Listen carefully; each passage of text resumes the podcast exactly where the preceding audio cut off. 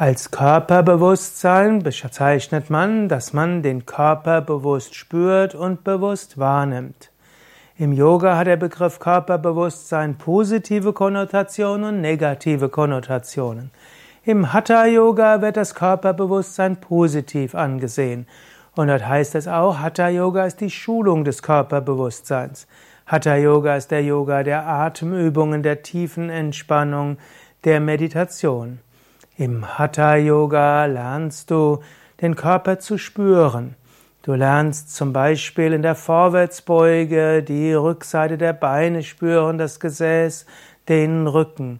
Du spürst, wie die Bandscheiben etwas auseinandergezogen werden. Du spürst, welche innere Organe massiert werden. Und du spürst die Muskeln, die vielleicht entspannt sind oder die angespannt sind, die du entspannen solltest. Du spürst, welche, wie die Zehen sich anfühlen, die Finger sich anfühlen. Wenn du Hatha Yoga übst, dann wirst du jeden Körperteil besonders gut spüren und dieses Training des Körperbewusstseins durch Hatha Yoga ist auch sehr gesund. Es gibt zum Beispiel die Theorie, dass der Körper abgebildet ist im Gehirn und je mehr du die einzelnen Körperteile spürst, umso besser ist die Abbildung des Körpers im Gehirn und je besser das Körperbewusstsein und damit die Abbildung des Körpers im Gehirn, umso leichter kann der Körper diesen, kann das Gehirn Informationen geben, um dem Körper zu heilen, zu regenerieren, wenn er mal Probleme macht und umso gesünder bleibt der Körper. Es ist also gut, das Körperbewusstsein zu trainieren. Bei gutem Körperbewusstsein merkst du auch Unwohlsein und das ein oder andere Problem, bevor es zu einer echten Krankheit wird. Körperbewusstsein im Vedanta. Vedanta ist die Philosophie des Absoluten. Vedanta sagt, Ayam Atma Brahman, dein wahres Selbst ist Brahman. Du bist nicht der Körper und du bist nicht die Psyche und du willst das Körperbewusstsein transzendieren.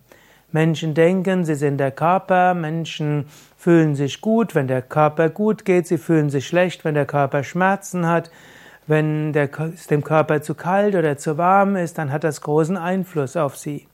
Es gibt aber Menschen, die in der Lage sind, ihr Bewusstsein von dem Körper zu trennen und sich zu lösen vom Körperbewusstsein.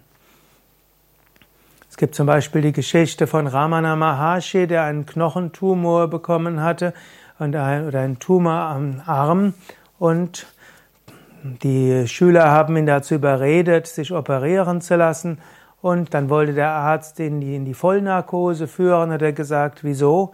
Ich bin nicht der Körper und wenn nötig, ziehe ich meinen Körper, ziehe ich mein Bewusstsein aus dem Körper heraus.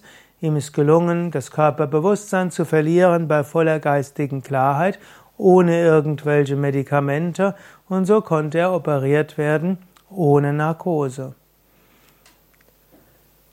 Aber selbst wenn nicht jeder dieses Kunststück hinkriegt, vielen Yogameistern gelingt es, Körperbewusstsein zu transzendieren und sich nicht so viel Sorgen zu machen um den Körper. Wie sehr Spürst du deinen Körper im Sinne von positivem Spüren im Hatha Yoga? Und wie sehr bist du auch in der Lage, zum Beispiel in der Meditation das Körperbewusstsein zu transzendieren?